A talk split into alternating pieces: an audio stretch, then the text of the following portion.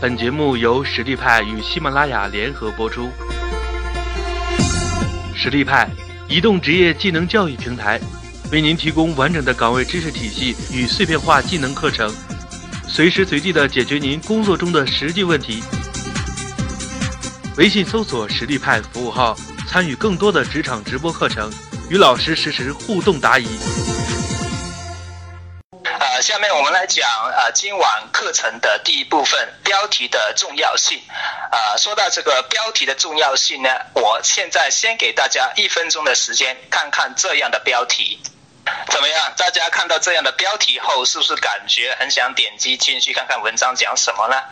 首先，我们看第一个标题：遇上老公打飞机怎么办？上他。你看打飞机三个字，立马就引起了你的注意，是不是？然后你看我这样的标题，脑海里突然会出现一个打飞机的场景，而这个场景的话，实在太容易让人产生遐想了。然后这个标题的意思就是，当你遇上老公打飞机，你就上他啊，这样的一个标题是不是让人感觉非常开放、非常搞笑？然后你很想知道文章内容讲什么，是吧？接下来我们看第二、第三和第四个标题。那这样的标题很容易让人产生共鸣。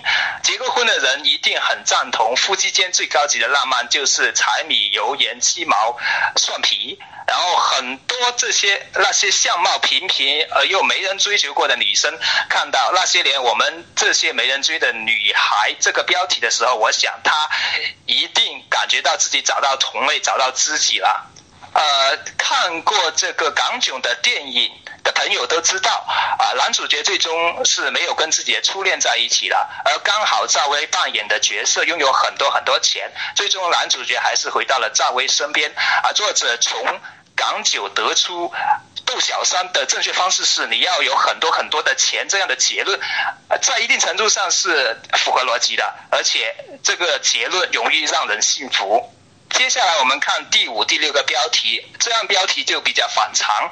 明明把公司开垮这件事是失败的，而却用了“成功”两个字来表达。啊，明明功利的世界是缺乏温情的，十分冷漠。作者就说这样的世界，啊，这样的世界他喜欢。你说这不是有病吗？啊，所以读了这两个标题很让人想不通，于是就想点击进去看看究竟。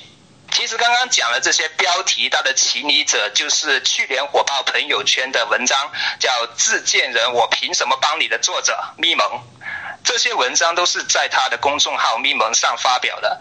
有人统计过，咪蒙自九月十五号发第一篇文章到十二月底，咪蒙一共发了七十篇文章，篇篇文章阅读量破十加，而且有的还甚至超了百万，引来了百万粉丝的关注。啊，不可否认，咪蒙这个公众号的文章能够得到大家的疯狂转发，主要是因为它的内容啊，但是它的标题显然在传播上起到了不可估量的作用。有人比喻说，标题如颜值。我自己是非常同意这种看法的，因为我们看到很多文章，首先映入眼帘的是标题，标题吸不吸引，决定了我们会不会点击文章查看。就比如我们男生第一眼看到一个女生的时候，如果这个女生很漂亮，我们会很想接近她。所以我认为一个标题对文章的贡献率是很大的，至少有百分之三十左右。在公众号暴涨的今天，啊，如果文章的标题不能第一眼就吸引眼球，内容再好也难以传播。况且订阅号还被折叠到一个文件夹里，啊，每个订阅号只显示头条标题，还限制只有十五个空格，啊，没有好的标题，你说行吗？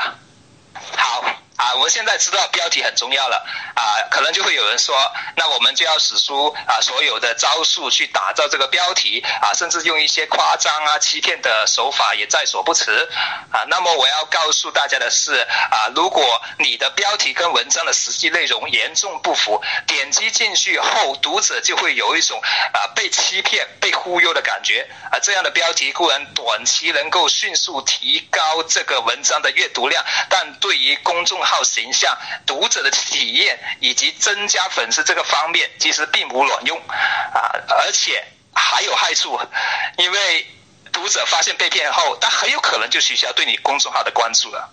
总结起来，也是大家可能都听过的那句话，叫做“文章的标题决定点击量，文章的内容决定转发量。那么我们在取标题的时候应该遵循哪些原则呢？下面我讲第二部分，取标题的三大原。第一个原则是表里如一。什么叫表里如一？表就是文章标题，里就是文章内容。